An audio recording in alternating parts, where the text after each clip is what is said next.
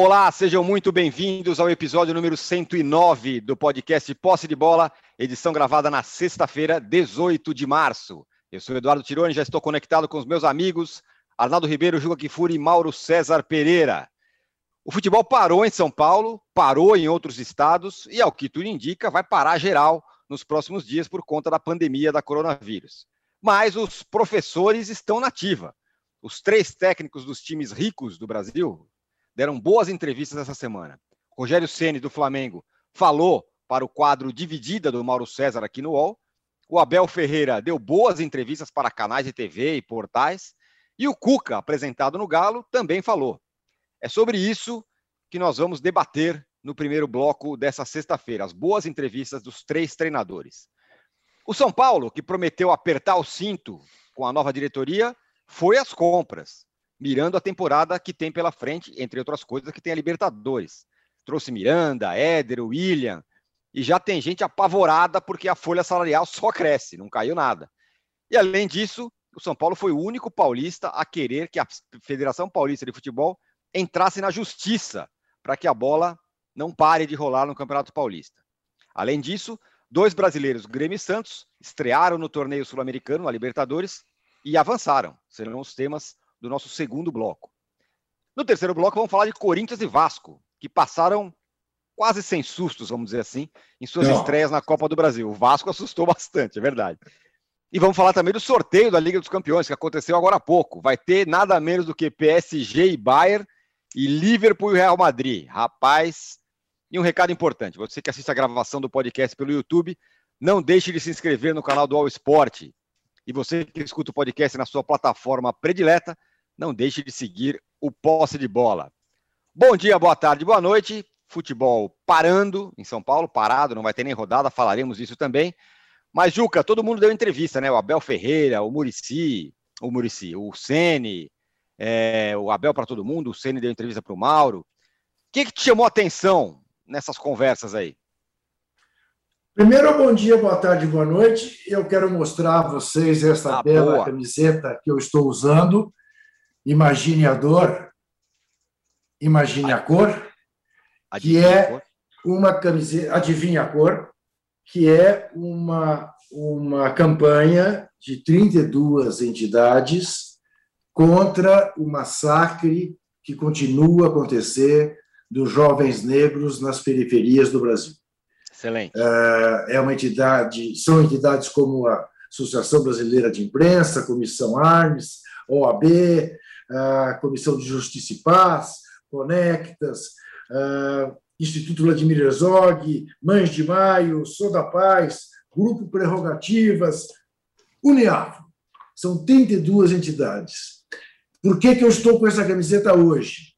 Esta campanha já vem de algum tempo, esta camiseta ficou pronta esta semana, e no domingo é o Dia Internacional de Combate ao Racismo, à Discriminação Racial. Por que domingo, dia 21 de março? Porque dia 21 de março de 1960, em Joanesburgo, houve o massacre de Sharpeville, quando 70 negros e negras foram mortos porque se insurgiram contra a necessidade de andar com uma caderneta que limitava os espaços que os negros e negras poderiam utilizar na cidade de Joanesburgo. Portanto, daí o imaginador adivinhe a cor. Olha. Muito bem. A, a, a, a entrevista que me chamou mais a atenção pela sinceridade é, pouco comum entre pessoas públicas, não apenas entre homens é, é, do futebol. Foi a do Rogério Ceni para o Mauro, quando ele diz, até de uma maneira cândida, que ele gostaria de ser menos criticado, que ele gostaria de ser mais elogiado né, pelas coisas que faz no Flamengo, pelo que fez no Flamengo. É, curioso, né? E isto Espero que os São Paulinos sejam todos capazes de entender o que eu vou dizer. Isso dá diferença que, por incrível que pareça, existe entre dirigir o Flamengo e dirigir qualquer outro clube, é, em função do tamanho da torcida rubro-negra, que acaba fazendo esse tipo, tendo esse tipo de efeito na cabeça de um treinador ou no sentimento de um treinador. A necessidade de ser querido pela massa é uma necessidade que todo mundo tem. Mas alguém que acaba de ser campeão no Flamengo e que percebe que nem por isso deixará de ser criticado, o que aí sim é mais incomum, porque o torcedor costuma relevar qualquer coisa quando o treinador é campeão, quando o jogador é campeão, quando quem, quem quer que seja, seja o campeão, inclusive Cartolas, o que tem causa muitos males ao futebol brasileiro, porque esquecem. Né? Ricardo Teixeira foi suportado há um bom tempo porque era campeão do mundo e nada fez para ser campeão do mundo. Quem fez foi foram Ronaldo, Romário, Bebeto e tudo mais. Mas enfim, ah, eu achei curioso isso. Eu achei achei uma forma uh, franca, sincera, uh, dele revelar um lado que normalmente a frieza e a macheza do mundo do futebol impede. Né? Ele tem, ele certamente isso pode beneficiar e muito o Flamengo, o Flamengo e os rubro-negros agora nesse ano, porque ele vai em busca de ser querido pela massa, pela nação, né? E vai que consegue. Aí Flamengo ganhar tudo. O, Ju, o Mauro, é, você que entrevistou o Ceni, re, re, relembrando aqui, foi para o quadro Dividida do Mauro aqui é, no UOL, no, no, no, no, portal do UOL, né? É, a entrevista que o Mauro fez com o Rogério Ceni. É, pelo que você conversou com ele, você sente o esforço dele para ser aceito pelo torcedor e, por outro lado, a falta de boa, boa vontade do torcedor com ele, porque pela repercussão ali nas redes sociais, muita gente não gostou da entrevista, achou que ele foi, sei lá, arrogante, que ele falou mal do Jorge Jesus, enfim. É, você sente essas duas coisas? Eu acho que isso é bem claro, né? É, primeiro porque é, não só no futebol, mas em várias áreas, né, todo mundo quer ter razão. Então, quem disse que o Ceni era uma porcaria de técnico, que tinha que ser demitido é, e torce pelo Flamengo, não engole o fato de ser campeão brasileiro, né? Dois anos seguidos mesmo com técnico, eles dizem que é ruim. É... Então, assim, é, já, já, já, começa, já começa o jogo derrotado, né? já começa sabendo o que vai acontecer. Fale o que ele falar, alguns colegas da imprensa vão descer o cacete de qualquer maneira. E parte da torcida também, porque os caras querem ter razão. É a turma da Flamimimi, é a turma que acha que o Natan é o Aldair, versão é, é, 2021. A gente não sabe se ele vai ser o Aldair ou se ele vai ser o Wellington, né? Não sei, não tenho a menor ideia, né? Mas, não, como foi vendido, é, é a, turma, a mesma turma que reclamava quando venderam, ainda na gestão de Bandeira de Melo, do Felipe Viseu por 6 milhões e meio de dólares. Acharam que foi um mau negócio, que o Viseu ia valer 35 milhões de dólares, né? É, alguém se arrepende da venda hoje? Eu acho que não, né? Está lá no Ceará é, é, sem muito brilho, o, o atacante. Então, assim, de qualquer maneira, ele, ele, ele iria tomar cacete aí, não tem jeito. É, é, até ontem eu troquei as mensagens com uma pessoa, que eu sempre acompanho, um torcedor do Flamengo, no, no, no Twitter, e ele falou assim: bem, é, eu, se eu fosse técnico do Flamengo, eu sempre diria que o time de 2019 é sensacional, papapá, e a partir daí eu falo qualquer coisa. Eu falei, sim, é, do ponto de vista rubro-negro, ok. Eu, como jornalista, prefiro que o entrevistado, a pessoa que está dando a entrevista, seja para mim ou para qualquer outro, ele seja o mais é, direto e sincero possível. Eu acho que o Rogério até foi bem sincero. Como o Juca destacou, foi até um pouco pueril essa, esse comentário. Não, gostaria de receber mais elogios. E quando ele falou do, do, do, do Jorge Jesus, ele fez todas as ressalvas, elogiando o time de 2019, dizendo que jogava muito, mas aí ele, fez, aí ele fez todas essas ressalvas. Ele falou, mas Houve também jogo contra o Emelec nos pênaltis, como houve contra o Racing. Um ganhou, outro perdeu, de fato. Uma disputa de pênaltis é o, é o estágio limite, né? Para qualquer grande time ser eliminado por um mais fraco, como aconteceu Flamengo e Racing. O Flamengo era mais time que o Racing foi eliminado. Contra o Emelec não aconteceu isso. O Flamengo passou pelo, pelo time equatoriano. Lembrou a, a, alguns jogos que, de fato, o Flamengo não foi. O Flamengo não foi avassalador todo o tempo, isso não existe. Nem o Bayern de Munique é avassalador. O Bayern de Munique foi eliminado por um timeco lá da segunda, terceira divisão da Copa da Alemanha nessa temporada, nessa temporada que ainda não acabou na Europa, né, que está em andamento. Aliás, vai jogar agora com o PSG, né? é, repetindo a final do ano passado. Então, é, é, ele lembrou isso, mas sempre frisando, não, mas o time jogava muita bola, mesmo assim teve dificuldades. Não importa, as pessoas extraem esse pedaço, transformam em, em crítica e desce o pau. Para mim, o único escorregão que ele cometeu foi não ter admitido alguns erros. Ele poderia ter falado, olha, eu errei quando escalei fulano, quando eu fiz isso, quando eu botei aquilo, quando... Uh, por exemplo, vi gente reclamando, ele de novo falou que o Pedro e o Gabriel só vão jogar eventualmente. E o cara foi super claro, falou, olha, eu tenho Gerson, Diego, Everton Ribeiro, Bruno Henrique e Gabigol. Para entrar o Pedro, um tem que sair. Quem? Não dá para tirar o Gerson nem o, o, o Diego, né? Porque senão o time fica muito exposto. Então seria um desses três: Ribeiro, Bruno Henrique e Gabigol. Quem vai ser sacado em definitivo para o Pedro entrar, entrar no time? Não, não, existe essa resposta, porque alguém vai barrar um dos. Está barrado em definitivo? Não. O Pedro vai entrar no time, vai sair do time, é o que vai acontecer. Então, eu vejo dessa forma. É, é, é, é muita gente vai ficar sempre pegando no pé, procurando, procurando motivos para criticar o cara. É, eu acho que ele tem acertos e erros, acho que ele foi campeão. Eu Acho elogiável a maneira como o time dele é montado, a coragem de colocar um time sem volante, de transformar um volante em zagueiro, de querer jogar sempre com a bola, como deve ser um time com qualidade técnica, e ele tem um time com muita qualidade técnica, como deve ser o Flamengo sempre que tem bons jogadores, que o Flamengo é assim. O Flamengo não é um time de retranqueiro, jogo reativo.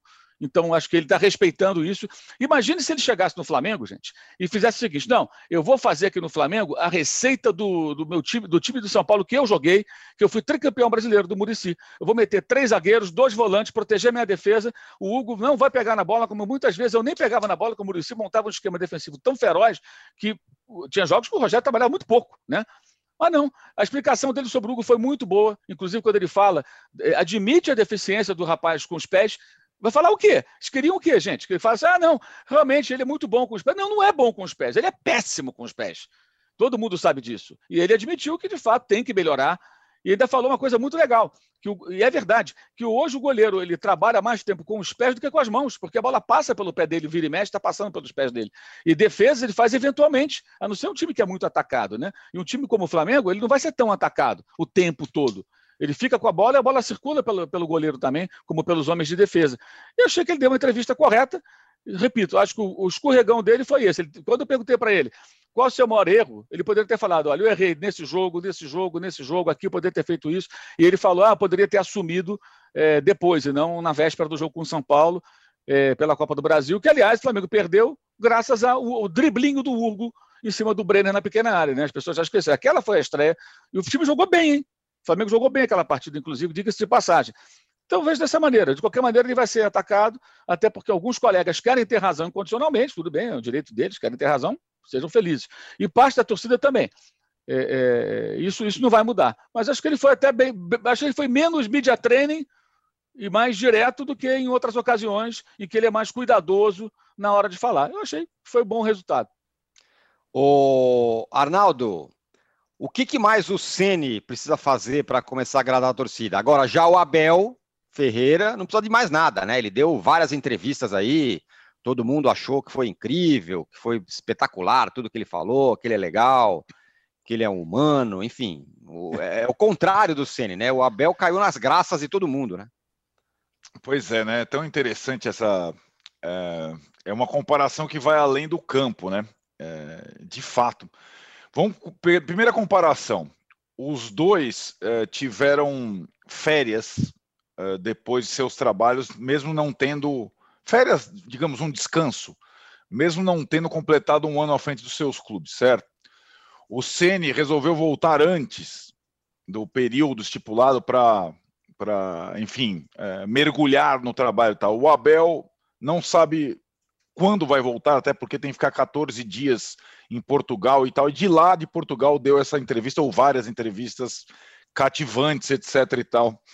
É, e isso mostra o poder da palavra, né? E acho que ela tem uma questão mais recente até no futebol, um poder muito grande. Tem muita gente que morre pela boca ou que encanta pela boca. Se você pegar como treinadores os trabalhos que eles fizeram, é, o Abel teve dois títulos, o Ceni teve um o Ceni fez coisas mais ousadas no time dele do que o Abel fez no time dele.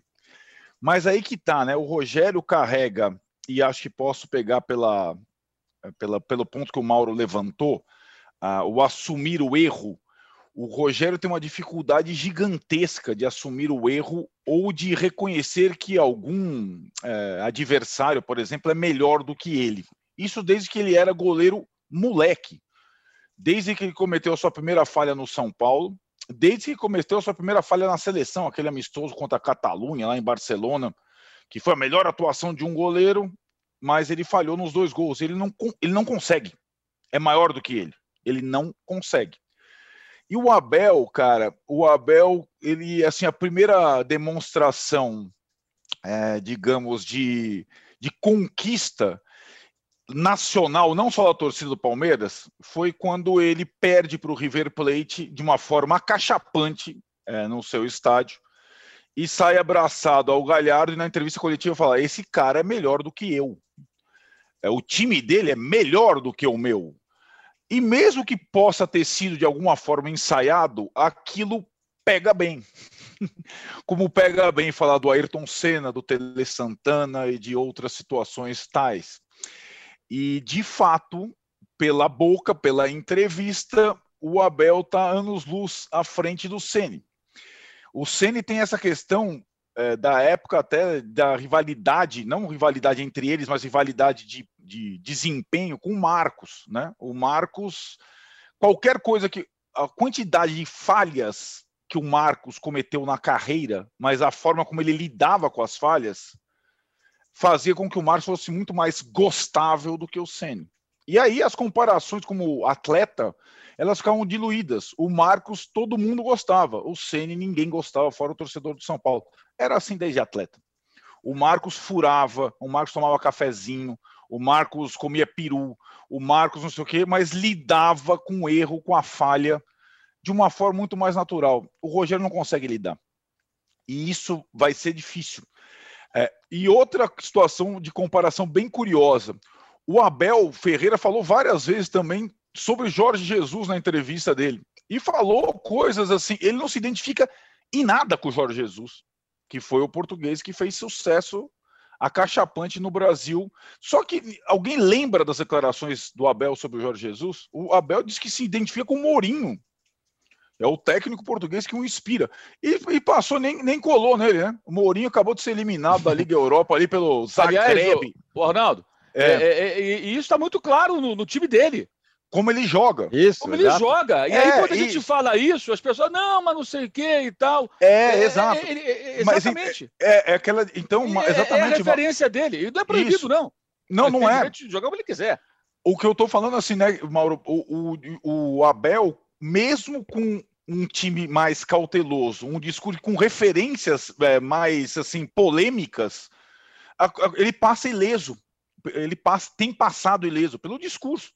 E acho que o Ceni, é, de fato, é uma batalha grande, porque é, além de conquistar a torcida, a maior torcida do país, e talvez reconquistar a torcida que ele feriu também por algumas coisas, por algumas declarações inábeis, ele não precisava, é, ele tem um, um processo grande além do trabalho dele como treinador, que continuo dizendo, insistindo, é muito promissor. É um dos melhores treinadores brasileiros. Isso dá para ver, é, deu para ver na primeira escalação que ele, que ele montou no São Paulo lá atrás.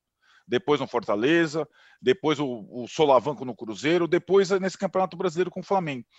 E de fato, eu acho que ele tem que é, com, tratar muito bem é, dessa comunicação e ele é um sujeito inteligente, mas que tem uma dificuldade de cativar. Isso é uma coisa, meu, isso é uma coisa de personalidade, de carisma, de e que conta no futebol. Por incrível que pareça, conta e conta pra cacete no futebol. O Abel, cara, tá lá em Portugal de novo, não sabemos quando ele volta, mas ele, aliás, também habilmente com a sua assessoria de comunicação, sei lá, ele dá declarações como se ele tivesse ali do lado do Allianz Parque. Os jogadores dele já estão trabalhando aqui, ele nem tá por aqui, velho. Ele não é tá por aqui. Tá todo mundo aqui e ele não tá. Ele tá lá, foi no jato da Leila e tá lá em Portugal e dane-se. E os caras tá tudo bem. Se o meu técnico tá claro, ó, eu, ó, levando em consideração o caos pandêmico desse país hoje e tudo mais, é claro que faz bem ele estar em Portugal. Porém, os outros comandados dele estão aqui, cara. Tá todo mundo aqui treinando, trabalhando. Ele está lá de folga. Deixa eu, deixa eu aproveitar uh, três rápidos assuntos que foram tocados pelo Mauro e por você, para lembrar, apenas para não deixar passar em branco. Uh, primeiro, você falou do Mourinho. É. Que vexame o Mourinho ontem. Baita vexame. Que, que maravilha a punição da covardia. Né? Vai é. com 2 a 0 para jogar contra o Dinamo Zagreb, se fecha, toma 3 a 0, né? acaba tomando gol na prorrogação, fim de papo. Está eliminado da Liga, da, da Copa da Europa, o Tottenham. Adorei. Dois. Lamento aqui a eliminação das mulheres do Corinthians. Saúdo a chegada das mulheres da Ferroviária à final da Libertadores Feminina. Lamento por quê? Porque foi, foi, foi a prova aprovada no como o futebol é cruel. Né? O Corinthians faz 35 gols, toma apenas um, cai nos pênaltis para o América de Cali, contra quem o Corinthians havia jogado e vencido com o pé nas costas, por 3 a 0. É, é fantástico o futebol. Né? Mas, enfim, toda a torcida para as meninas da Ferroviária, até para amenizar a dor da cidade de Araraquara, que é, foi das cidades mais castigadas do país, hoje já em recuperação, exatamente porque o prefeito Edinho fez o que tinha que fazer, fechou tudo. Mas, enfim, queria fazer esses três registros sobre pênaltis, sobre a Ferroviária e Corinthians e sobre o José Mourinho, porque esse, esse vou lhe contar, esse ganha uma fortuna para destratar o futebol. Agora, Ju, então, já fala aí do Cuca, né? Chegou, deu entrevista, está fazendo um, um, vai enorme. Estrear. Vai estrear e está fazendo um enorme esforço aí para, enfim, se descolar ou que a história lá dele do, do estupro lá dos anos 80, 90 fique, fique no passado, né? Está se esforçando para. É, é eu, eu, eu, eu, já, eu já. Eu não quero ficar repisando isso, porque é a tal história, né, Tironi? Não existe prisão perpétua no Brasil, nem pena de morte. Eu apenas acho que ele precisa saber lidar com essa situação de maneira humilde. Né? Deveria, deveria fazer aquilo que ele tem uma resistência brutal para fazer, que é a da, da admissão da culpa e do pedido de desculpa. Né? Sincero. É, mas ele prefere sair por evasivas, que ele não fez nada, que ele é inocente, é, que ele não se defendeu porque não tinha dinheiro para se defender, mas na verdade o Grêmio defendeu. Enfim, é, que ele seja feliz no Atlético Mineiro, mas essa marca é indelével. Agora, isso para o Mauro e para o e pro, e pro Arnaldo. É, estamos falando dos três, dos dois times mais ricos do Brasil, o Palmeiras e o Flamengo, os times que vêm dominando aí o futebol brasileiro nos últimos cinco anos, três anos.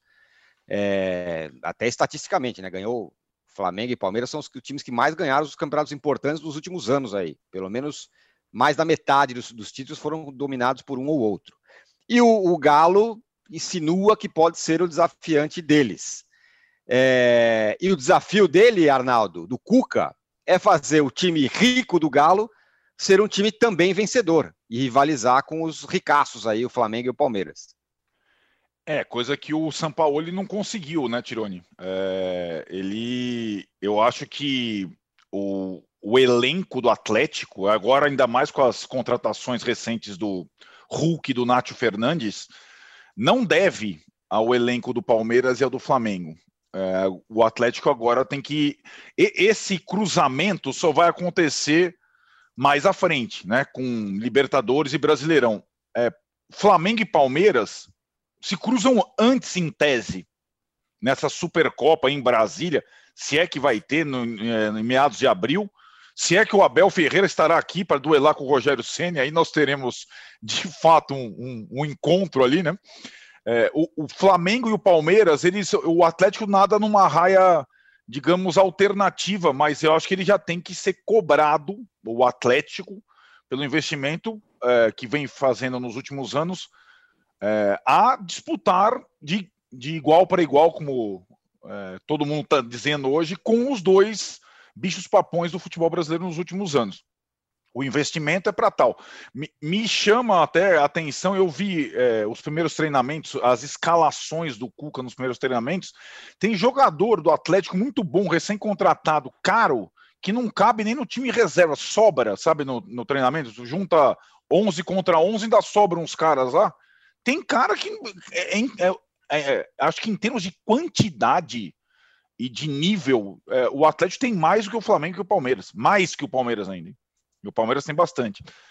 Então, eu acho que essa situação será sim um fator dessa temporada, é, levando em consideração que os três vão disputar as principais coisas do futebol brasileiro. E, e acho que o, o Cuca é, e o Rogério Ceni, é, por um lado, além das questões de Atlético e de Flamengo, eles carregam essa situação do técnico brasileiro, né? É, sob desconfiança das últimas temporadas, contra uma salutar invasão estrangeira, que não é só representada pelo Abel, né?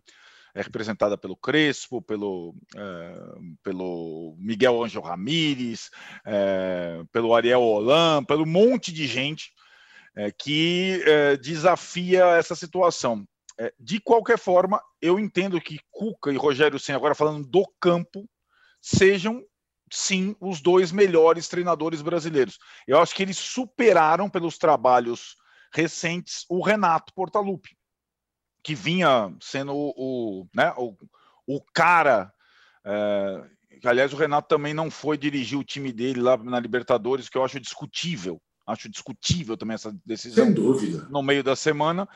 E, né, é, e acho que o Cuca, pelo que fez no Santos nessa temporada passada, e o Rogério, pelo que fez no Fortaleza barra Flamengo, hoje eles são, é, digamos, mais treinadores o Arnaldo, que o Renato Portaluppi. Fala, Ruquinho. O Renato Portaluppi está para o Grêmio, assim como o Gabigol está para o Flamengo. Parece que mandam. Eles é. mandam. Eles são. Eles não, com eles não acontece nada. Quer dizer, como é que você está jogando um jogo de Libertadores, por mais que você vá usar os seus reservas, eu acho que ele estava certo, e você não vai? É. Quer dizer, ele decide o que ele faz, o que ele não faz, o Grêmio que se dane. É um negócio que está inteiramente errado. Está hum, é. inteiramente errado. Isso vai acabar tendo um preço alto. É. Se é que já não está tendo. E nós estamos com um número de likes baixíssimo, sabia, Ju? Baixíssimo. É, um é negócio, eu, eu, eu tô aqui. é, um, é um negócio, eu diria, lamentável, assim, o número é, tá um pouco, chega é. a ser vergonhoso. Mas eu queria também, quero... para fechar o, o, esse bloco, ouvir. Olha aí, imagine a dor, adivinha a cor. Linda camisa do, do Juca. Ele explicou ali no começo do, do episódio é, a motivação, o que, que é a camiseta. Agora, Mauro, para fechar o bloco, queria ouvir de você. É, você acha que o Cuca e o Galo vão rivalizar dessa vez? Porque jogador não falta, né? Não tenho muita certeza disso, não. Acho que assim, os trabalhos do Cuca são muito irregulares. Né? No São Paulo foi péssimo, no Santos foi bom, quando menos se esperava. Só que agora ele chega. No Santos ele chegou levinho, né? O Santos estava mais fraco do que na temporada anterior com o São Paulo, perdeu os jogadores, não havia cobrança praticamente nenhuma e ele conseguiu fazer um trabalho bacana e pegou um time mais arrumado que ele, né? Tem isso também. O Santos que ele herdou do São Paulo estava um time arrumadinho, sem alguns jogadores, mas era um time estruturado e com jogadores que individualmente renderam como nunca. Sotel de Marinho, por exemplo, cresceram com o São Paulo e o, o, o, Cuca aproveitou. O Atlético ele não pega tão arrumado. O Atlético não terminou bem a temporada. O Atlético fez jogos muito ruins com o São Paulo. O trabalho uhum. de São Paulo no Galo foi decepcionante. Então ele vai ter mais mão de obra e um elenco de muitos jogadores caros, mas montados de forma esquisita, com atletas que eu não sei nem se o Cuca conhece bem, como o Zaratio e Nátio Fernandes. Conhecer que eu falo é conhecer mesmo, não é ver o jogo ou outro, não. É, o Nátio, por exemplo, ele só virou um jogador tão badalado pelas mãos de Marcelo Galhardo. Nunca foi esse jogador. Vai buscar, puxa a capivara dele vai ver. Convocação, Copa do Mundo, não tem. Não tem. Ele é um jogador periférico que, nesse time do, do River Plate, tão, tantas vezes campeão, virou peça fundamental. É, vai saber utilizá-lo da maneira? Não sei. Então, assim, são muitas interrogações. Eu tenho muitas dúvidas sobre o que, que o Cuca vai conseguir fazer com o Atlético. É, não estou dizendo que não vai brilhar, eu tenho dúvidas realmente. É, e não é um elenco, acho eu, montado para ser uma reedição do Galo Doido ou coisa parecida. Ele vai ter que mostrar mas a palavrinha de sempre, repertório. E também capacidade de pegar esse elenco todo aí, montado de forma meio estranha, é meio, é meio Frankenstein, né? Porque o, o São Paulo acordava um dia e falava assim: quero um jogador. Aí traz, quero outro. Esse não vem. Aí brigava com o presidente. Ah, agora eu quero mais um outro. Esse aqui vem. E assim vai. Cara, o Nath Fernandes nem, nem trabalhou com o São Paulo. Quando uhum. o cara foi apresentado, é. o homem já estava indo para a França para dirigir o Olympique de Marseille. É. Então o Cuca vai herdar um, um, elenco montado não por ele.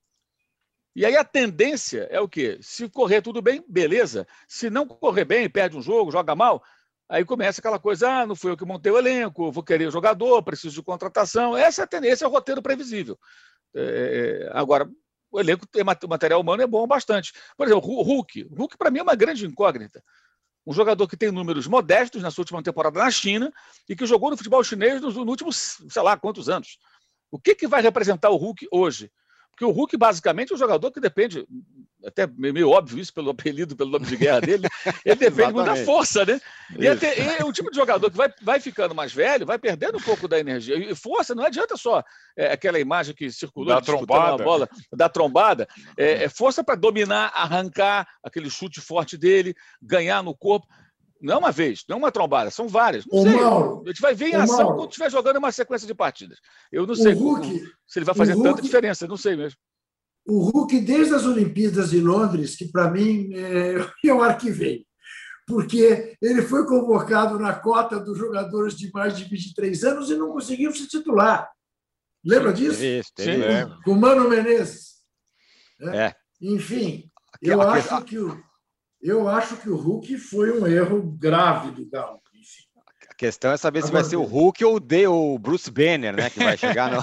Vai chegar no David Bruce Banner, que é o Hulk David quando ele não é Bruce é Hulk, né? Quando ele é uma pessoa normal, né? Roupa rasgada, com aquela carinha de depressão indo para casa. Calma, vamos lá. É, Bom, fechamos aqui o, o primeiro bloco do episódio 109 do podcast Posse de Bola. O Juca aqui pede likes, cara, porque nosso, nosso número de likes aqui tá Bruce Banner, tá longe de ser o, o número do Hulk aqui. Vamos dar um gás aí para nós, pelo amor de Deus. É. Voltamos em 30 segundos para falar do São Paulo, que foi contra, que, que falou para a federação e para a justiça para continuar jogando e contrata todo mundo e não demite ninguém. E mais sobre o Grêmio, que a gente falou já um pouquinho, e o Santos. Já voltamos. Baixo Clero é o podcast de política do UOL. Toda semana eu, Carla Bigato, converso com os comentaristas Maria Carolina Trevisan e Diogo Schelp sobre temas que dominam a pauta política brasileira. Você pode ouvir o Baixo Clero e outros programas do UOL em uol.com.br podcasts, no YouTube e também nas principais plataformas de distribuição de podcasts.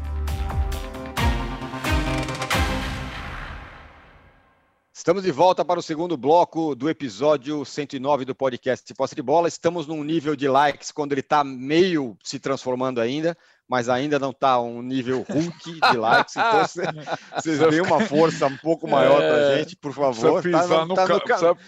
É, precisa dar pisar no calo, no calo, do, calo do cara. Para dar uma crescida. Então vocês ajudem aí. Você tem, você tem que comprar é... uma pistola de raios gama. O... Isso, é. exatamente, raios gama. exatamente. O, o Arnaldo, muitas novidades no São Paulo, né? Gente chegando, ninguém saindo. E tem ainda a história do Alex como técnico do Sub-20, que eu até nem falei na abertura lá, mas tá isso, foi é. anunciado como técnico do Sub-20. Que tal? Bom, começando pelo fim, acho uma ótima a ideia do Alex como técnico sub-20. Ah, ótima em todos os sentidos. É, ótima é, pelo aspecto do Alex de começar pela base, uma coisa que ele vem planejando há muito tempo.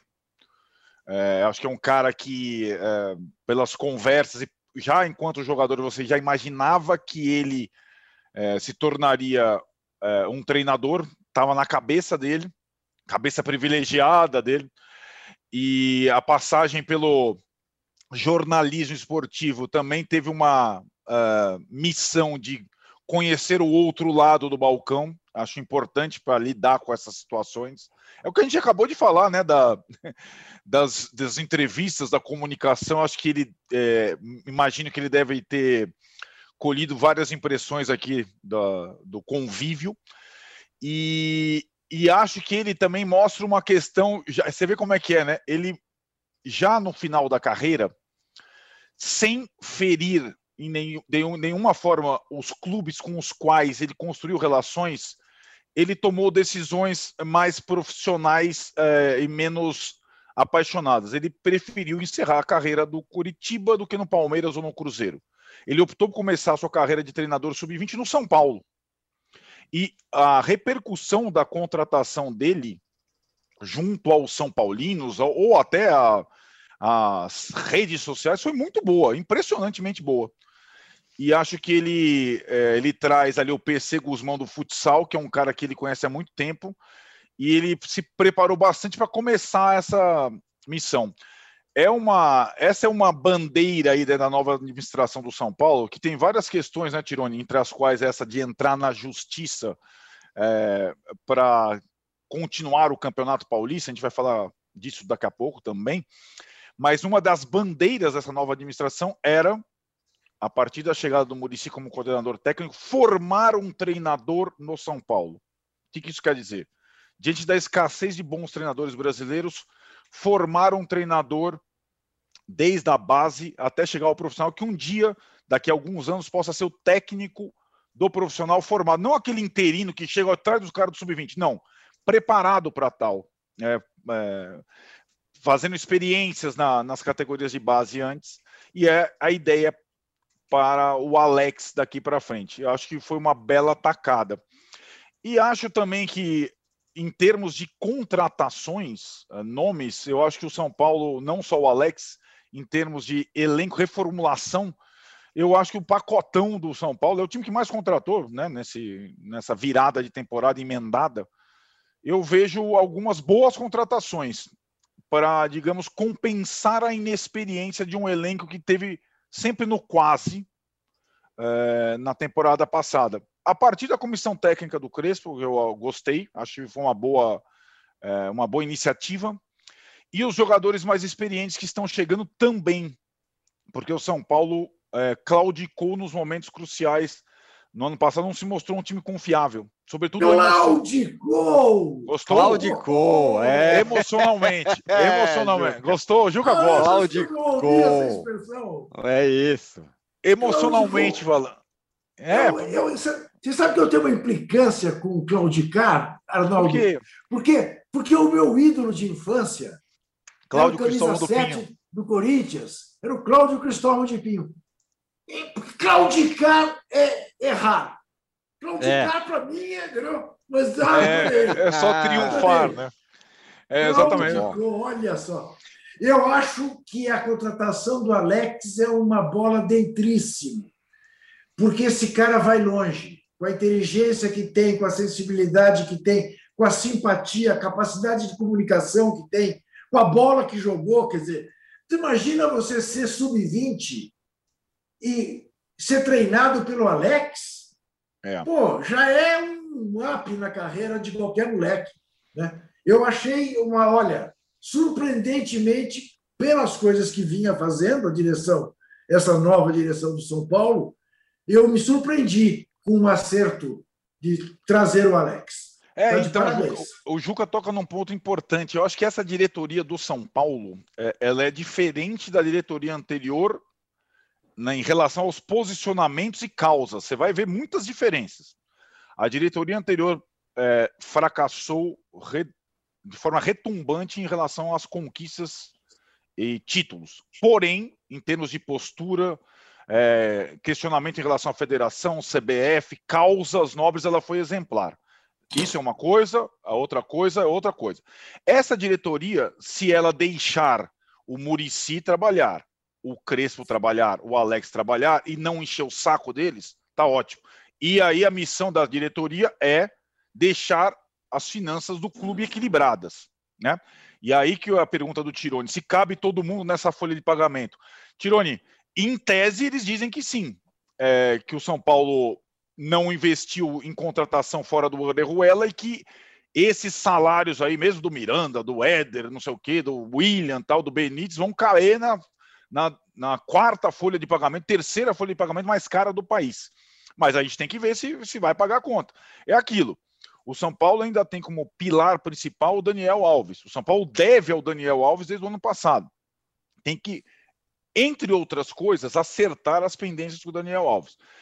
Se conseguir enxugar o elenco agora que trouxe peças novas, fazer novas vendas, é aquilo que a gente está falando. A gente falou, o Mauro falou da questão do Natan, do Flamengo. O São Paulo, o Flamengo e outros times dependem da venda de jovens jogadores. É bem possível que, com alguma proposta, jovens jogadores sejam vendidos para viabilizar os mais cascudos que estão chegando. Isso tem que estar na conta, o torcedor de São Paulo tem que saber. Né? Já saiu o Brenner, podem sair outros. O Elinho vai ser vendido para o Bragantino agora de forma definitiva. E assim vai ser. O São Paulo vai ser um time mais experiente, mais cascudo, mais caro em termos de salário, mas tem que caber no orçamento, senão quebra. É, quero passar para o Mauro, mas antes só passar para o Juca. É, a gente está falando do São Paulo, não vai deixar de falar que o São Paulo foi o clube que é, o único dos clubes que achou que o São que, o, que deveria entrar na justiça a Federação Paulista para que a bola continuasse a rolar quando o futebol tá, tá parando. É, aí é aquela história, quer dizer, primeiro que não combinou com os russos, né? São Paulo não pode entrar, ficar numa posição em que ele perca uma parada dessa, e perdeu, né? porque a maioria foi contra.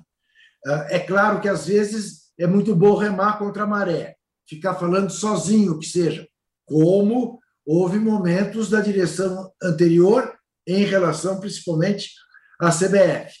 Né? É meritório ter coragem para fazer. Agora, essa era uma briga burra, né? porque é, como é que você acha que deva prevalecer a opinião médica da Federação Paulista de Futebol contra o consórcio de médicos que orienta o governo do Estado? Não dá para discutir do ponto de vista né, das medidas científicas. Então, é, foi uma bobagem entrar nessa discussão de querer ir para a justiça. Não é o melhor caminho, certamente. Agora, Mauro, Grêmio e, e, e Santos, que jogaram para a Libertadores, os dois passaram até sem grandes problemas, mas a partir de agora a coisa já pega, né? O Grêmio pega o Independiente Del Vale e o Santos pega o São Lourenço. É, pelo que você viu dos dois aí, são times que podem ir mais adiante? Eu acho que os dois têm, têm grande possibilidade de passar, mas agora já corre algum risco, né? Que não houve risco praticamente. Para o Santos ainda houve, né? É. Para o Grêmio, não. É, o Grêmio treinou, né? E resolveu no primeiro jogo. Agora começa a haver um certo risco. Evidente que sim. O São Lourenço não é o São Lourenço de outros carnavais, mas é um time tradicional, um time que tem uma camisa, é, é mais complicado. É, é, um campeão da Libertadores, né? É, deixou de ser o Clube Argentino sem Libertadores Sim. da América, né? Que é a sigla, né? Clube Atlético Isso era muito legal. em 2014. É, e o Del Valle não tem mais o professor Ramírez, né? Vejamos também como é que essa equipe vai se comportar nesse momento aí em que perdeu seu técnico e foi para o Internacional. Mas acho que os dois têm possibilidades aí razoáveis de, de, de conseguir avançar, né? Lembrando que no ano passado o, Corinthians foi o time brasileiro que ficou pelo caminho, né? Nessa Sim. fase da Libertadores, na, no ano anterior foi o São Paulo. Então o risco ele, ele, ele, é, ele é real e mostra a importância aí daquela classificação para a fase de grupos que tão discutida foi, né? O São Paulo correu o risco de perder, o Fluminense ficou torcendo contra o Grêmio na final da Copa do Brasil para poder ir direto. É. Agora o Fluminense está lá tranquilão, o Grêmio e o Santos ainda vão ter que dar uma ralada aí. O Santos é até mais compreensível, porque como estava na final da Libertadores passada, ele meio que se dedicou àquilo, perdeu terreno no brasileiro e ainda se assim retomou ali para brigar pela fase inicial do, do torneio, a classificação. O Grêmio não, né? O Grêmio teve tudo para conseguir uma vaga direta e, e, com o festival de empates não conseguiu. É um dos pontos que podem ser realmente questionados no atual trabalho do Renato Portaluppi. É. Quer você, falar acha, do... você acha, Mauro, que o Ramires vai dar uma mãozinha para o Renato? Vai falar sobre não. o eixo? não. Eu, eu acho, acho não, eu, eu, acho mais provável. Ele é louco. Eu acho mais provável, independente Del Vale, passar uma semana no CT do Inter lá, tal, exatamente quando, é. né, quando for jogar no, no Rio Grande do Sul. Se é que teremos essas partidas, né? Não, ou, é então, ou, então, ou então o Ramires é cedido pelo Inter para treinar o Del Valle durante aquele período. Isso, exato. Né? Exatamente. Ele Olha, é impressionante. Del Valle, você, você quer ser o técnico de volta? A gente cede aqui uma semaninha. Estamos aqui sem futebol, você pode usar. Nenhum. Pode usar à vontade. Muito bem. Bom, fechamos aqui o segundo bloco do episódio 109 do podcast Posse de Bola. O nosso Hulk das, das likes está melhorando, mas ainda não, não é o Hulk. Então vocês podem nos dar um pouco mais de likes. E a gente volta em 30 segundos para falar das estreias incríveis, né, Juca? Do Corinthians e do Vasco na Libertadores e também do sorteio da, da, da Libertadores, da Copa do Brasil e também o sorteio da Liga dos Campeões. Rapaz, que sorteio. Teremos palpites, teremos palpites. Teremos palpites, ninguém foge. Ninguém foge. Palpites, palpites. Já voltamos. Enquanto na rua o comércio tem hora para fechar, na internet ele continua sempre aberto. E agora você pode abrir o seu negócio ou levá-lo para a internet com toda a facilidade, experiência e segurança do UOL. Chegou o UOL Meu Negócio. Com ele, você tem o criador de sites e a loja virtual para começar a crescer na internet. Faça como milhares de clientes. Acesse agora mesmo uol.com.br barra meu negócio e leve o seu negócio para a internet. UOL Meu Negócio, apoiador oficial do seu sonho. Estamos de volta para o terceiro bloco do episódio 109 do podcast Posse de Bola. Eu acabo de tomar uma bronca aqui no chat do Rosenberg, que diz que o nome correto do, da identidade secreta do Hulk é Robert Bruce Banner e não David Bruce Banner. O David era o da TV. Foi uma treta lá tal. Então é Robert. Eu achei, mas não quis corrigir. Isso, é Robert Bruce Nossa. Banner. Obrigado, Rosenberg, pela correção, tem toda a razão. É... Ô, Juca! Sim. Pô, que jogo, que jogo, hein? 3 a 0 em cima do Salgueiro, que é a sensação do campeonato do, do, do, do futebol pernambucano nesse momento. 3 a 0 inapelável, diz aí. Corinthians pegou o Carcará, matou e comeu. é isso. Entendeu?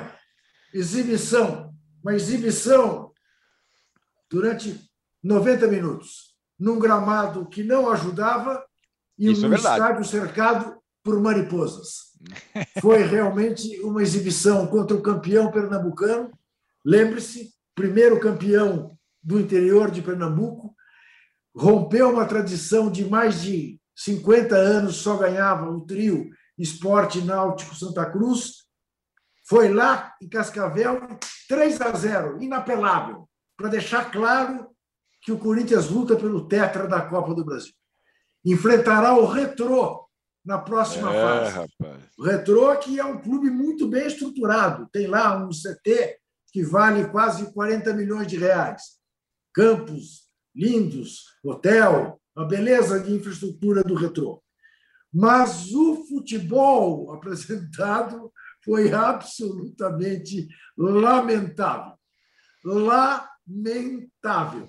Não chegou a ser o Vasco contra o, a Caldense. Né? Não correu risco, isso tudo é pura verdade. Mas eu fico realmente me perguntando onde pode chegar esse time do Corinthians. E eu acho que pode chegar no máximo na esquina. Claro, claro que mata-mata, sempre pode ter uma surpresa aqui ou ali, mas o time é muito fraco, embora tenha nomes né? e salários. Nomes e salários né? altos, mas não passa disso, né? de nomes. O meu querido Jô é um atleta, um ex-atleta em atividade, né, para, para relembrar a frase famosa do PC. É um ex-atleta em atividade, você percebe claramente que há um delay, aquele delay né, do jogador em fim de carreira, entre aquilo que ele quer fazer e aquilo que o corpo dele consegue fazer. Esse delay de meio segundo permite que o zagueiro lhe tome a bola. Permite que ele não complete aquilo que ele pensou. Né? Não, aparentemente não tem solução. Não se trata mais de dizer, ah, está ainda em fase de readaptação. Eu acho que não tem muita solução. Esse é o Corinthians, mas eu vou repetir: esse é o Corinthians que não caia na asneira de fazer aquilo que o São Paulo está fazendo, de trazer, trazer, trazer, porque o Corinthians não pode. A prioridade do Corinthians é organizar as suas finanças. Se vai conseguir ou não, também sou cético e achar que vá. O Arnaldo, o você falou outro dia que tem uma certa má vontade aí, né? Afinal, o trabalho do Mancini não é tão ruim assim. Ou estou enganado? Não é tão ruim, mas eu era para ser tão bom. Acho engraçado. Má vontade. Ué, não, não, o Arnaldo não, falou isso. eu não falei má vontade. O que eu acho é o seguinte: estão querendo, exigindo demais de um time do Corinthians que não tem o que é. dar. Eu acho que o Corinthians, nessa virada, eu fiz o recorte para você, Tironi, desde o jogo que definiu o Brasileirão, certo? Corinthians Internacional, o Corinthians não perdeu. E o Corinthians enfrentou vários adversários chatos, né? enfrentou o Bragantino, enfrentou o Palmeiras, enfrentou a Ponte Preta, enfrentou o Salgueiro. Tem tomado poucos gols. Eu acho que com o time que o Mancini tem em mãos, não dá para fazer muito mais que isso, não.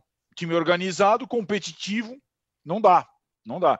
A turma do meio para frente, é o que o Juca falou. O Juca falou do Jô. Eu coloco o Casares, que é aquele que a gente já falou aqui desde o início, né?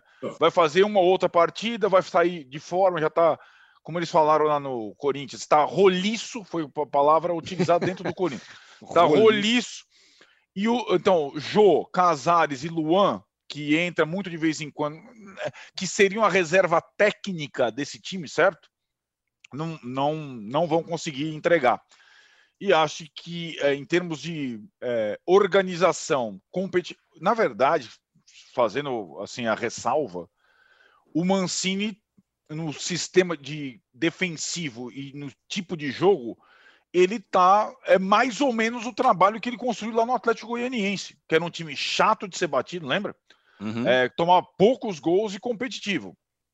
Corinthians é Corinthians, Atlético Goianiense é Atlético Goianiense. Aliás, não posso nem comparar, senão o Juca vai à loucura. Mas é o antigo time do Mancini. Não, ele está querendo gostar do programa. Não, calma, pois é. Tá, não, Está partindo ofensa pessoal. Calma.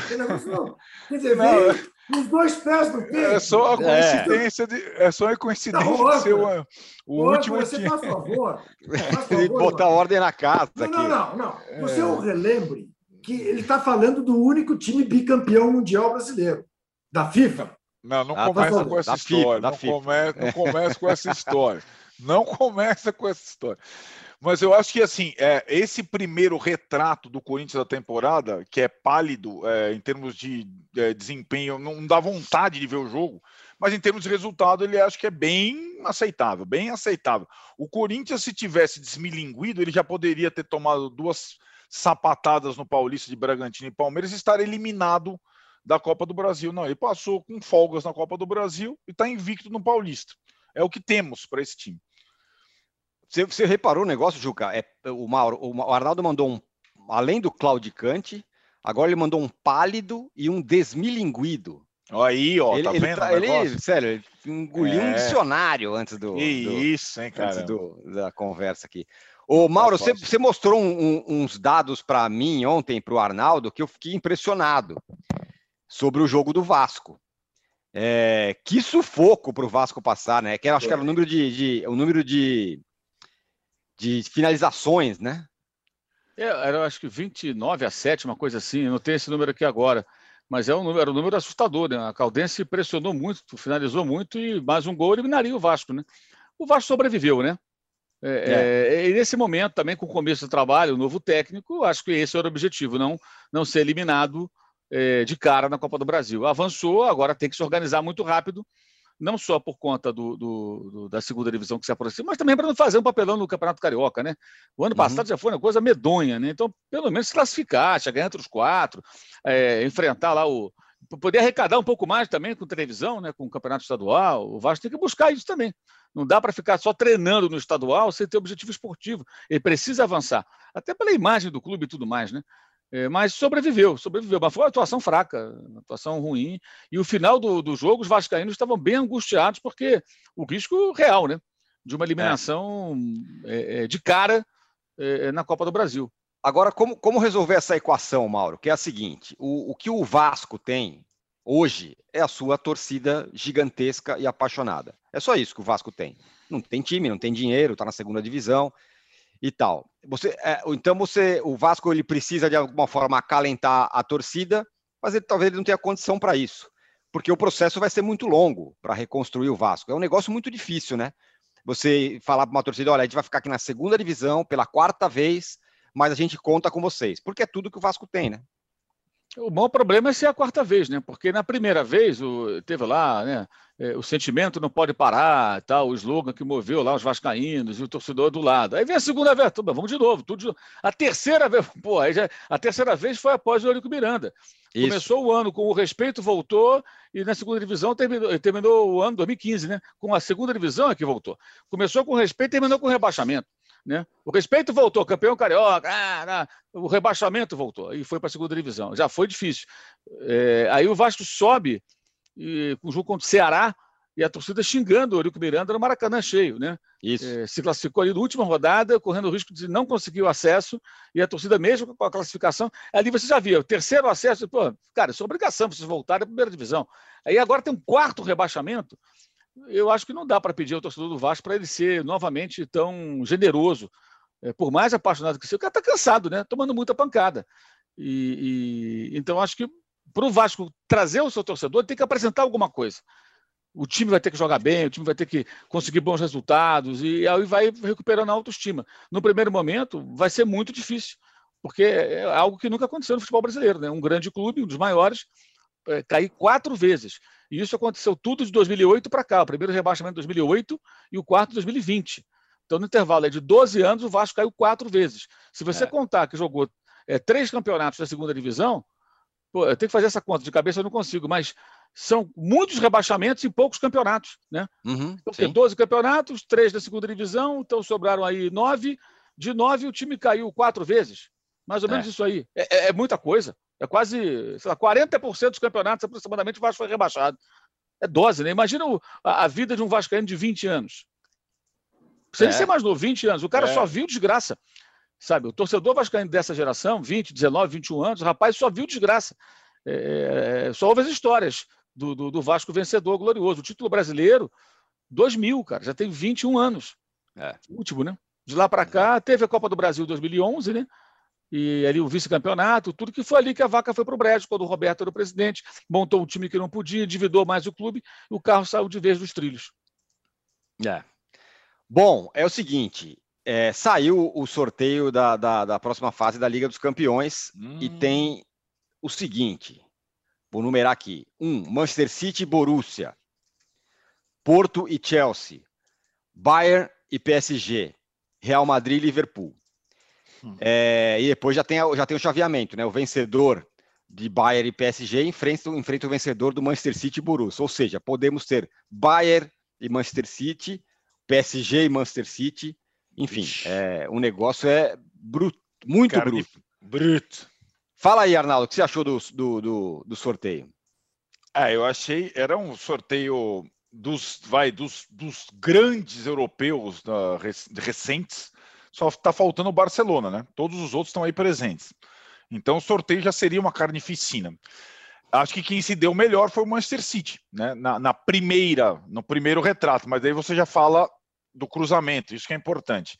Eu não sei se você vai querer o, os palpites aí para quem avança, que vai ser complicado. Queremos, queremos. E acho que o confronto mais pesado dessa etapa pela atualidade, é Bayern e Paris Saint-Germain. Vamos ver Isso. se o Neymar estará ah, disponível. Esse é um jogo absurdo, é, que, que, poderia ser uma final, era uma final indicada lá no início, e agora eles vão se matar logo aí na, nas quartas. E vejo do outro lado aquela situação, do outro lado da chave lá, Tirone, o Liverpool mais Liverpool e Real Madrid meio que já é, desencanados das ligas locais e apostando todas as fichas na Champions. Também estão fortes ali daquele outro lado. É, mas é, putz, essa, essa época. Aí que tá, né? Nós estamos convivendo agora naquele momento é, mais desigual das temporadas. A temporada brasileira no estadual e parando por conta do Covid, e a temporada europeia na sua reta final com essas quartas de final de Champions League. Aí a distância é uma coisa, um, é um, aqueles tapas na cara, né? Mas é, pelo menos o futebol em alto nível acho que vai estar tá rolando ali é, na Europa. Eu, não te, eu só tenho uh, favoritos para passar para essa próxima etapa. Não vou conseguir apontar campeão daqui para frente, não. Só. Então fala. Ah, eu acho que ó, uh, o Manchester City avança É, não, não é uma baba, mas avança. E olha, cara, no Bayern PSG, eu acho, acho que dessa vez vai dar PSG, meu palpite. Hum. Manchester City PSG numa semifinal.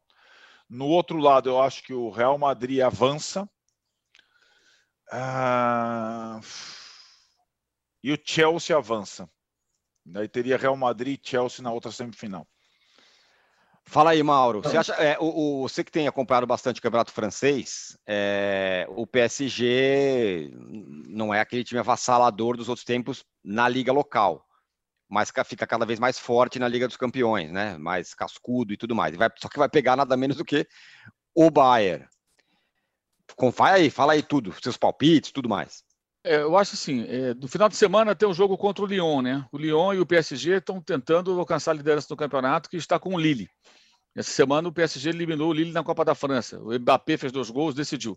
Quer dizer, outro jogo grande, né? Aí numa outra competição, de novo o Mbappé que resolveu. Eu acho que para passar pelo Bayern, o Mbappé precisa de reforço. Precisa de Neymar, precisa de, precisa de jogador, outros jogadores importantes atuando bem, né? De Maria bem, teve esse problema sério durante o jogo passado, é, é, é. é quando o time foi derrotado. E, e então acho que o, o PSG não tem jogado bem. O PSG é um time que concede muitas oportunidades de, de finalização para os seus adversários. Ele vai ter que se, se, reorganizar. Uma coisa é ganhar desse Barcelona hoje, que depende fundamentalmente do Messi. A outra é ganhar do Bayern de Munique, que é um time muito mais coeso, muito mais forte. Né? Então o Bayern é favorito para mim contra o PSG. O, o Neymar terá, se estiver em campo, uma imensa oportunidade de mostrar é. aquilo que se espera dele, que ele vire não o Hulk, mas o Batman, o Superman, né? um super-herói de capa e tudo, né? Com uma torre Eiffel no peito, assim, e arrebentando com tudo e ganhando dos alemães. É, é o que se espera do, do, Neymar, porque quem tem resolvido é o Mbappé, né? que é o artilheiro Sim. da temporada no, no, no, time, artilheiro do Campeonato Francês, meteu quatro gols, quatro gols no Barcelona, então acho que o Bayern é favorito. Real e Liverpool, eu acho muito equilibrado, o Liverpool está mal no Campeonato eh, Inglês, mas acho que na Champions é uma outra pegada, é uma outra situação, acho que pode mudar tudo, sinceramente, e acho que o Real Madrid não é tão poderoso assim esse Real Madrid atual. O Chelsea acho que deve passar pelo Porto.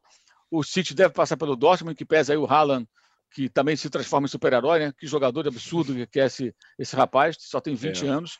Mas acho que não vai ser o bastante. O City é mais forte. A não ser que o City tenha daquelas recaídas, né? Eliminação para times mais fracos que aconteceram nessa trajetória do Guardiola. Eu acho que o grande drama do Manchester City é esse.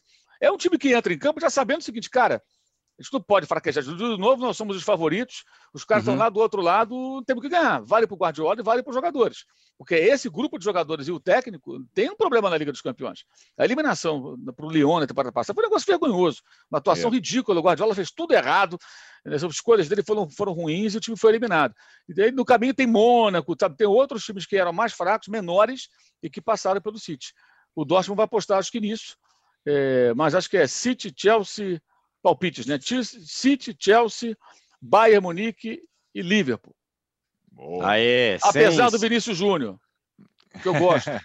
sem, sem muro. Fala aí, Juca. Então, eu detesto fazer prognósticos, você sabe disso. Mas tudo bem, pode dar, seu, pode dar só seu, seu comentário, sem prognóstico. Eu, eu, eu, eu, eu, eu realmente não sou de fazer prognósticos, de querer adivinhar. Eu não tenho a menor dúvida de que o Liverpool está na final. Ó. Oh. O Liverpool vai Sério? Eu não gosto ah, de dar prognóstico. O Liverpool está na final. está na final. o Liverpool está na final porque o Liverpool, o Liverpool vai atropelar o Real Madrid. É o que resta ao Liverpool. O Liverpool faz uma campanha na Premier League que é surpreendente o que aconteceu. Quer dizer, de novo o futebol fica 10 anos sem perder em casa e quando perde uma vez, perde quatro em seguida.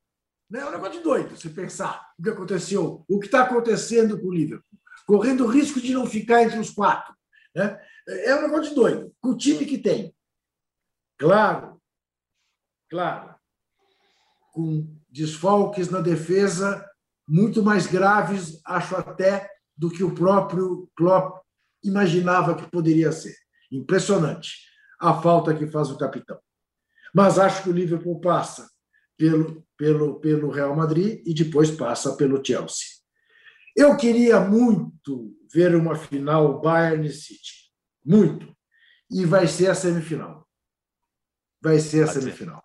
Oh. É, o Bayern, o PSG não aguenta o Bayern. Mas eu acho que também o City não aguentará o Bayern. Eu tenho para mim que o Bayern é o melhor time do mundo hoje, não apenas pelos talentos que tem, como pela fase do Lewandowski, mas como pela segurança, pela autoridade com que joga. Parece que eles têm certeza, embora tenham perdido jogos, tomaram até uma goleada né, no, no, uhum. no, no nesse, nesse, nessa Bundesliga. Mas uh, me parece o time mais consistente do mundo. Então, eu acho que o Bayern acabará campeão uh, numa final com o Liverpool. Uh, mas torço pelo City, evidentemente, torço por Pepe Guardiola. Estou de acordo com o Mauro. Está na hora do Pepe recuperar o que fez com o Barcelona em, em Champions. Né? Não é possível que com os times que ele tem comandado, ele acabe morrendo na Champions como tem morrido. É o que Muito o bem. Abel Ferreira falou, né, Tirou na entrevista, de, é. numa dessas. Quero ver o Guardiola dirigir o Porto. É, rapaz. Olha É, o Abel é, Ferreira. Olha o Abel, Abel Ferreira. Esse é um, discurso, é um discurso meio brasileiro, né? É, é quero ver jogar, é, treinar não sei quem. É ah, ele foi para elogiar o Mourinho, né? Ele falou isso. Ele tem muita coisa de técnico brasileiro. Primeiro que o Mourinho dirigiu é. em 2004, um outro cenário, um outro futebol. É, intelectualmente desonesto essa comparação, sério. É uma tentativa de manipular o pensamento das pessoas. Só trouxa embarca nessa. E para defender um tipo de jogo que ele é o que ele faz, é o que o Mourinho faz, é parecido, e cabe a ele mostrar se ele tem ou não tem condições de fazer algo diferente. Não adianta só jogar com as palavras, tem que fazer no campo. Tem que fazer no campo. Até agora, Abel Ferreira nada acrescentou ao futebol brasileiro em termos de jogo acrescentou a história do Palmeiras títulos. Então ele está na história do clube e o torcedor do Palmeiras vai amá-lo, mas nada acrescentou em termos de futebol, nenhuma inovação, nada diferente, tudo muito parecido com o que já se faz aqui. É um cara muito inteligente, muito astuto, foi muito bem nessas entrevistas, né? Bem esperto. Agora isso aí é piada, porque assim, ah, quero ver, você não vai ver, cara. Não, o maior executivo de uma determinada área não vai trabalhar na empresa de fundo de quintal, meu camarada, porque o cara é o top naquela área. Ah, eu quero ver o Mané, o João da Silva lá, que é o CEO, não sei das contas da empresa multinacional de um trilhão de dólares, dirigir o armazém do Manelzinho. Não, ele não vai dirigir o armazém do Manelzinho, amigo, porque ele está no outro patamar. O é. Guardiola não vai dirigir o Porto, porque o Porto é muito pequeno para o Guardiola. Como qualquer clube brasileiro, é minúsculo para o Guardiola. Esse, esse que é o fato.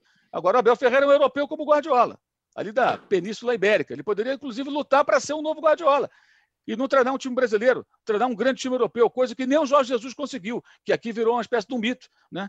Eu, acho, eu, eu não gosto disso, não, entendeu? Eu acho que é uma tentativa de manipular pensamentos, de tentar iludir as pessoas. Eu acho, não, não acho legal, acho muito ruim. E, e, e acho que é depois de muitos elogios que foram feitos, eu mesmo fiz a entrevista, isso é um tremendo gol contra. Tremendo gol contra. Boa. É isso, Cê. Bom, Olha meu, meu, meu... Oi, fala. Não, é que eu quero, eu quero. Agora eu vou deixar o Mauro César Pereira com inveja. Ah, ah, momento inveja.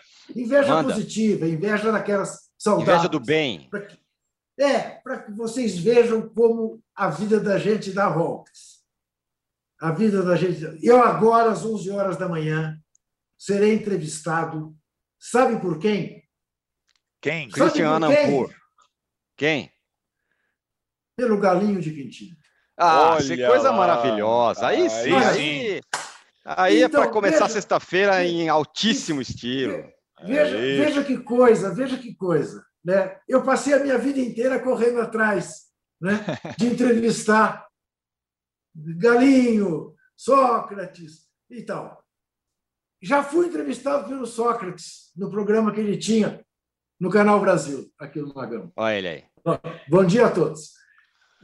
E agora você tive esse, vou ter esse prazer. Vou dar uma entrevista para o Galinha de Quintino. No canal do, no canal do Zico? No canal do Zico. Isso. Muito fique legal. Tranquilo, não, fique, fique, tranquilo que não terei inveja. Eu já passei por lá, Juca. Olha lá. Não, mentira sua. Mentira. É, passei por lá. E é uma das maiores audiências do canal do Zico. Olha aí. Juntou Zico e eu e o Flamengo. Você acha que vai dar o quê? Vai dar pouca audiência? É vai dar muita audiência. Pesqui, pesquisei para ver todos os entrevistados. Você nunca esteve, não. Tá. Vive lá, vive lá.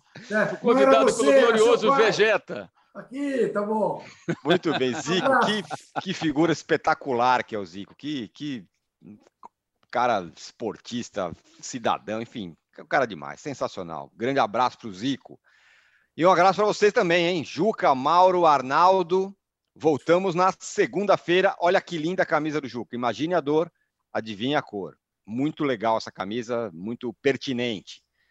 Valeu, moçada. Valeu, Paulo, aqui no backstage. Obrigado a todo mundo que participou. Voltamos segunda-feira. Abraço. Você pode ouvir este e outros podcasts do UOL em uol.com.br/podcasts. Posse de bola tem pauta e edição de Arnaldo Ribeiro e Eduardo Tironi, produção de Rubens Lisboa, edição de áudio de João Pedro Pinheiro e coordenação de Juliana Carpanês.